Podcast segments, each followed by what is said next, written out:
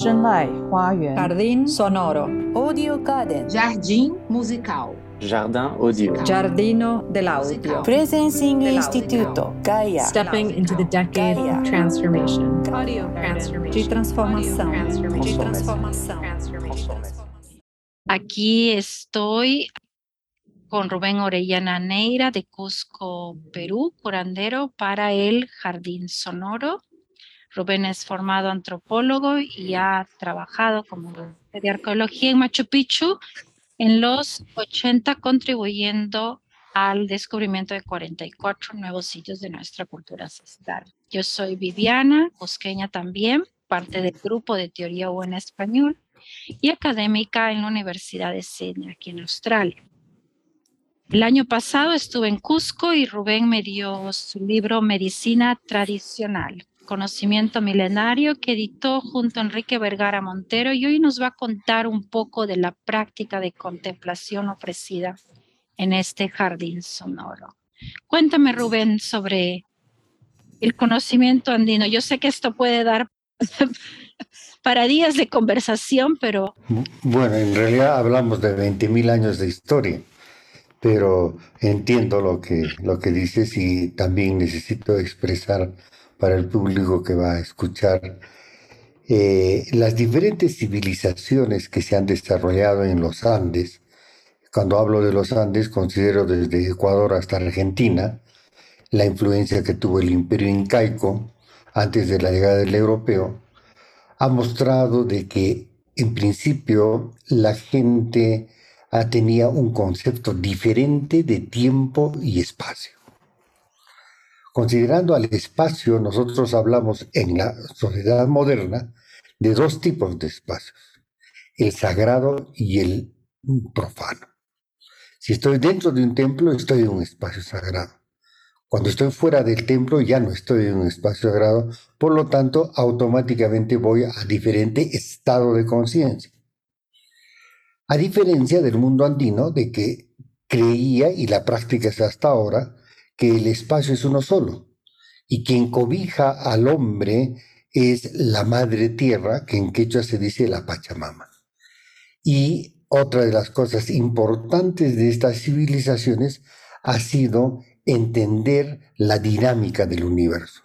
Por lo tanto, yo no tengo la fuerza ni el poder para cambiar la temporada de lluvias, no tengo el poder ni la inteligencia para cambiar los terremotos.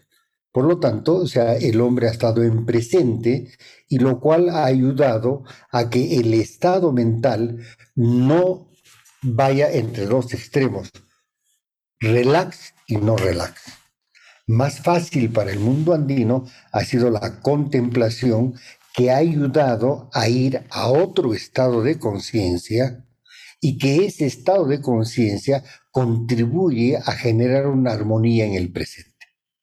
Ejemplo, si yo veo mi cultivo y me pongo sentado a ver el cultivo y empiezo a proyectar buenas vibras para que mis plantas crezcan bien y me den los nutrientes para seguir viviendo, ese sistema de contemplación, que es una interacción de energías, va a dar buenos frutos. Eso más o menos es un resumen de lo que puedo hablar con relación a lo que es la contemplación. Para lo cual, o sea, el mundo andino ha utilizado la gran variedad de ecosistemas que tenemos y estos ecosistemas nos dan como regalo una gran cantidad de productos, tanto vegetales como animales, y esto ha generado de que también se tengan tradiciones muy diferentes de acuerdo al ecosistema donde vivían y el uso de esas plantas medicinales. Una característica universal en todo esto es el uso de sonidos. Dicen los maestros que el cuerpo humano tiene sonidos, colores y aromas. Y si quieres conversar con el cuerpo, tienes que utilizar esos lenguajes, no otros. Wow, gracias Rubén por este resumen sobre la contemplación andina. Y cuéntame cómo los sonidos, las sensaciones pueden ayudar para evoluir internamente y qué herramientas podemos usar para esa contribución del desarrollo humano. Bueno, en general, como yo lo nombro, digo yo, no instrumentos, sino herramientas. Porque al utilizar estas herramientas que producen sonidos, no estamos yendo a generar una canción, una melodía. Porque si voy a poner todo eso en una melodía, tengo que traducirlo en un pentagrama donde los silencios me van a generar la armonía de la melodía. En este caso es muy intuitivo y pensando de que cada paciente, que casi siempre es impaciente, es único. Entonces, los maestros nos enseñan a que lo mejor es propiciar de que tu cerebro entre en un estado de contemplación con vibraciones en las cuales están familiarizados los cuerpos. Cuando uno está en el vientre materno en su proceso de gestación, ese es el momento que uno no habla, lo cual es una maravilla. Ese es el momento en que uno escucha. Y cuando tú escuchas, escuchas toda esa cantidad de sonidos que se dan en el útero materno, iniciando con el latido del corazón de tu madre, que después se junta con tu latido. Que eso, en términos de las curaciones, lo que ahora se ha generalizado como shamanismo, lo cual no es así, eh, es el tambor. Y si uno hace un ecosonograma de una madre gestante, se va a dar cuenta que la placenta también tiene otro sonido. Eso es lo que se llama la sonaja, la maraca, o en algunos, en algunos sitios utilizan las hojas de palmera para sacudirlas y más o menos van a ese mismo sonido. O en la influencia en Perú de lo africano se utiliza quejadas de burros y se golpea y tiene ese sonido. Ese sería, digamos, una segunda variación en estas vibraciones que el cuerpo recibe, no solamente auditivamente, sino por el cuerpo en el momento de la gestación. El otro es la respiración de la madre, porque el pulmón es como un fuelle. Entonces, exagerando la respiración, considerando que el feto esté en, agua, es más o menos como un silbido. Y es así como suena también los pulmones cuando tienes congestión. El otro es que el diafragma, por haber el proceso de gestación, sube y entonces genera una inconformidad en el pulmón y se produce las toses, que grabándolas en el útero son sonidos casi similares a campana. Y el otro que es importante es que todas las madres, sea en China, África, Perú, Bolivia, cualquier parte del mundo, cuando están gestando, cantan al feto, cantan a la criatura, no una gran melodía, va desde, va desde una, un, murmullo o una tonada que se va repitiendo. Y eso es lo que el feto, el bebé, asimila en sus primeros semanas de existencia en esta realidad. Y es ese momento en que el cuerpo no se preocupa ni por el pasado, ni por el futuro, y menos por el presente, porque está plenamente desarrollándose en tiempo presente. Entonces, la mejor manera de ayudar al cuerpo para relajarse y hacer que el hipotálamo propicie un pH alcalino en el cuerpo, que en el mundo quechua se dice que sea, o sea, el cuerpo va de coñi, que es ácido, a chiri, que es alcalino, cálido y fresco, se ayuda con los sonidos. Entonces utilizamos tambores, sonajas, silbatos, campanas, cascabeles y cantos, que los llaman a, uno, a esos cantos en el Perú ícaros. Entonces, es, todo esto propicia, en principio, de que el ser humano se vaya, digamos, relajando de tal manera que al relajar simple y llanamente cambia el pH del cuerpo y empieza su proceso de sanación y curación. Gracias, Rubén, por contarnos en detalle el proceso que hoy nos estás ofreciendo para el jardín sonoro con los sonidos también. ¿Me cuentas ahí un poco sobre la terminología que se está usando más sobre chamanismo, chamán en, en Perú, y que dices que no, es, ese no es el, el término usado en, en español. Exactamente. Eh, bueno, hay que entender que estamos en un mundo globalizado.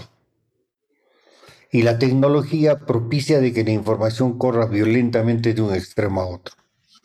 Y los estudios antropológicos, en un comienzo, cuando hablo en comienzo, estaba hablando de la década del 40, del 30, trataba de buscar generalizaciones, o sea, estándares. Si el hombre de, de Perú come maíz, entonces va a estandarizar, entonces el hombre de, de Australia debe de comer maíz y el hombre de el esquimal debe de comer maíz y eso no es cierto. Cada una de las lenguas que se habla y que hasta el día de hoy se practica tiene una connotación y una acepción especial. Shaman viene de la lengua Tungus, Siberia, Rusia, que quiere decir hombre o mujer, ser humano con poder. A diferencia que en el Perú, cuando, como hablamos castellano, la palabra sería curandero. Pero cuando estoy en el mundo quechua, yo no digo curandero, yo digo paco. Y paco es un tipo de hongo enteógeno que antiguamente se utilizaba para despertar la sabiduría en el desarrollo del proceso de sanación del curandero. Así como tienes el nombre de Paco, por ejemplo, tienes el nombre de Chunganero. Chunganero es el nombre que se daba al curandero del norte del Perú, de la costa peruana, que Chungana en lengua nativa es sonaja maraca. Entonces, cada una de estas civilizaciones, cada una de estas lenguas, se desarrolla de acuerdo a su ecosistema. Entonces no podemos confundir el ecosistema de Siberia con el ecosistema de la Amazonía peruana. Son cosas totalmente diferentes. Y la manera de responder a esa realidad por las diferentes tribus, grupos étnicos o civilizaciones va a ser totalmente diferente. Desde sus inicios, niveles sobre la altura del mar, tipos de productos, o sea, todo, todo va a variar, o sea, no podemos confundir. Y hay una cosa más sutil todavía cuando se habla de estas diferencias, por ejemplo, la fuerza centrípeta. Si pasas la línea ecuatorial hacia el norte y si vas hacia el sur, la fuerza centrípeta va en, en direcciones opuestas. Eso nos lleva a una cosa muy especial, que es la ubicación del ser humano en el presente, o sea, ¿dónde estás? Entonces, para mí es importante tomar en cuenta y respetar, más que todo, el proceso evolutivo de cada una de estas civilizaciones, sea que las quieran llamar primitivas o no, pero hay que respetar porque cada uno tiene su propia identidad como ser humano y si son grupos, mucho más, porque ellos de todas maneras nos han dejado herencias que en algunos casos se han perdido y en algunos casos, la gran mayoría, no se reconoce como tal. Gracias, Rubén. Cuéntame cómo esto sobre los procesos de acuerdo al ecosistema tiene relación con lo que me contabas esa vez que nos encontramos sobre la diferencia cíclica andina y lineal. Bueno, hoy por hoy nosotros mm, y eso universal a nivel, digamos, del mundo, nos guiamos eh, en base al calendario gregoriano. El calendario gregoriano aparece después del calendario juliano. El calendario juliano está elaborado en base a la actividad agrícola. Pero este calendario que tenemos hoy eh, no es preciso porque hemos querido poner una numeración consecutiva y por ejemplo, nos damos con la sorpresa de que no todos los años tenemos 28 días, sino hay años que tenemos 29 días, o sea, es el año bisiesto. Pero eso sí puedes ver en todos los calendarios que los solsticios, tanto de verano, de invierno, sí se repiten como una cuestión matemática exacta el 21 de junio y el 21 de diciembre. Si estás en el hemisferio norte, el 21 de junio empieza el verano. Si estás en el hemisferio sur, empieza el invierno. Lo cual no es así, porque las evidencias arqueológicas de Perú nos muestran de que esta gente chequeaba todos los días la diferente orientación del sol, por lo tanto era una cuestión cíclica. Hay años que el solsticio de verano empieza el 20, hay años que se empieza el solsticio de verano el 21 o el 22. Una prueba de eso es el sitio arqueológico de Chanquillo, que son 13 torres de época pre-inca, donde se observaba la salida y el ocaso del sol para determinar cuándo empezaban los días largos y cuándo empezaban los días cortos. Por una razón muy simple. Es sabido, reconocido a nivel mundial, que las civilizaciones andinas y casi todas las civilizaciones en el mundo se desarrollaron en base a la agricultura. El Perú, al tener 84 pisos de ecosistemas, o sea, tiene una riqueza enorme, entonces el hombre desde sus inicios ha chequeado eso. ¿Por qué? Porque si tengo mayor luz, puedo hacer una agricultura más intensa por el proceso de la fotosíntesis. Entonces la gente busca no la cantidad, sino la calidad de sus productos, al igual que la calidad en su vida. Obviamente, como en todas sociedades, siempre va a existir el de arriba y el de abajo. Eso no podemos, o sea, negarlo. Ha existido. Tampoco podemos endiosar a los andinos y decir que, que no hubo eso. Hubo eso. A punto de que el proceso eh, nativo de los Andes terminó con el imperio inca y llegaron los europeos. Entonces, ese monumento que te menciono, como es el monumento posterior de Machu Picchu, Ollantaytambo, eh, Tiahuanaco, Chavín, todos ellos han construido lugares ceremoniales asociados justamente a los días largos y a los días cortos. Y hasta el día de hoy no ha habido investigador que ha podido encontrar un calendario similar al gregoriano que es lo que hasta el día de hoy hay mucha gente que insiste y busca eso, lo cual no es posible. Es más, si tú vas a los reportes de la NASA en proyección de tiempo, cuando son los solsticios y los equinoccios, vas a ver que varían los días y varían las horas, porque realmente la medida lineal que tenemos hasta el día de hoy tiene errores. Ahora se habla de que el tiempo se ha adelantado unas fracciones de segundo, entonces se habla de que el tiempo es más rápido, por lo tanto, o sea, los días largos, los días cortos ya no son igual que antes.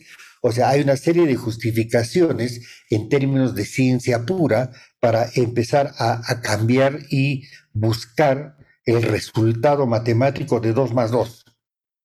En el mundo andino, por las evidencias arqueológicas, nunca han seguido eso, sino han ido al compás de lo que el universo va mostrando.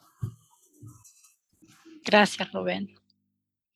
Me gusta eso, yendo al compás de lo que el universo nos va mostrando. Y mm, cuéntame, Rubén, eh, esta entrevista es una versión pequeña de, que podría ser una conversación uh, mayor y me gustaría seguir esa conversación. ¿Cómo Rubén, también como antropólogo, se vuelve interesado en la medicina andina y se vuelve curandero andino?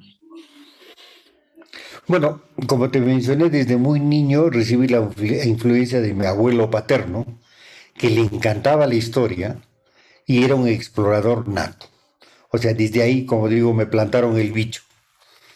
Y después, o sea, en el proceso de mi formación estudié ciencias sociales y me acuerdo que en el año 1976 empecé a excavar. Y cuando empecé a excavar, empecé a estudiar los pedazos de cerámica que tenía y me vino la gran pregunta. Si bien es cierto, este pedazo de cerámica tiene el óxido tal, el ocre tal, la arcilla mezclada con cuarzo cocinado a tal temperatura y es un plato que tiene 10 centímetros de diámetro, o sea, todo en términos fríos matemáticos. a tanto de profundidad. Y me vino la gran pregunta, está bien bonito saber todo eso, la técnica maravillosa, todo eso, pero ¿qué motivó al hombre para hacer ese plato? Entonces mi pregunta vino desde la más banal, ¿no? Es que lo volvieron esclavo y lo obligaron a hacer una obra de arte. Y después vino la respuesta, o sea, obra de arte no se hace cuando uno está esclavo. Entonces, ¿cuánto le pagaban por hacer eso? Entonces, desde el inicio de esas preguntas vino la respuesta. La gente para desarrollarse tenía que estar sana. Lo contrario a sano para nosotros es estar enfermo, o sea que tienes una bacteria, un virus, una enfermedad. Pero en el mundo andino no es eso. Tú recibes la bacteria o alientas a que el virus progrese por un desequilibrio en la parte sentimental, que su manifestación son las emociones. Y ahí es donde me di cuenta de que estábamos viendo solamente la mitad de la página. Y entonces empecé a averiguar qué más había. Entonces, en esa época había muchos libros sobre eh, las civilizaciones primitivas de Perú que utilizaban plantas alucinógenas psicotrópicas. Tuve la suerte de que en esa misma fecha me llegó uno de los primeros estudios sobre este tipo de plantas y decían plantas enteógenas. Dios en ti. Cambió totalmente mi visión y empecé a estudiar y a profundizar más sobre este proceso de sanación espiritual que refleja en lo físico lo que es el curandero. Entonces profundicé y empecé a trabajar en la investigación de lo que es la medicina andina. La medicina andina no es un tipo de planta que te cura una bacteria. La medicina andina va desde un principio, primero, de que estés en presente, no te atormentes con el futuro, y segundo, al estar en presente, armonices. Es bueno tener todas las emociones, pero no guardarlas. Entonces, ese es mi inicio eh, profundo de la medicina andina. Puedo decir también que cuando era niño, en el Cusco, la realidad era totalmente diferente a lo que es ahora. Tiene que también la gente pensar, yo nací hace 68 años, o sea, hace 63 años el Cusco era totalmente diferente, yo salía a la calle a caminar y jugaba en la calle y tuve la oportunidad de conocer a curanderos nativos que transitaban libremente por el Cusco, ahora no puedes transitar libremente porque hay una, una locura de tráfico de automóviles, ¿no? Es una gran diferencia. Entonces, desde ahí, desde muy niño, también recibí esta enseñanza. Es más, cuando ibas al mercado y le decías, tengo dolor de cabeza, Ahí había alguien, las mujeres que vendían plantas medicinales, te decían, toma la, eh, la infusión de tal planta o toma tal otra, haz esto, lo otro. Entonces, un conocimiento ancestral que estaba divulgado y que hasta el día de hoy sigue divulgándose en el mercado. Tú vas al mercado central de Cusco y vas a una sección y dices, Ayer tomé mucha cerveza y me molesta el hígado y te dan una infusión de dos, tres matres para desintoxicar el hígado y eso lo tienes actualmente ahí. Parte de nuestra cultura, parte de nuestra tradición, que mucha gente no lo toma en cuenta porque busca una serie de justificaciones, dice, no es un sitio limpio, ¿quién va a creer en esto? Preferirles tomar un epavionta, entonces hay una serie de justificaciones, pero como digo yo, el universo es grandioso, hasta el día de hoy todavía existen muchas de esas prácticas en la vida diaria y cotidiana del peruano, del cusqueño, del piurano, del eh, puneño, de quien sea. Gracias, Rubén. Vamos a tener que concluir. Gracias por estar con nosotros en el Global Forum. A ustedes. This recording was contributed by members of our global presencing community. Learn more about our tools, our methods, and programs for systems change at presencing.org.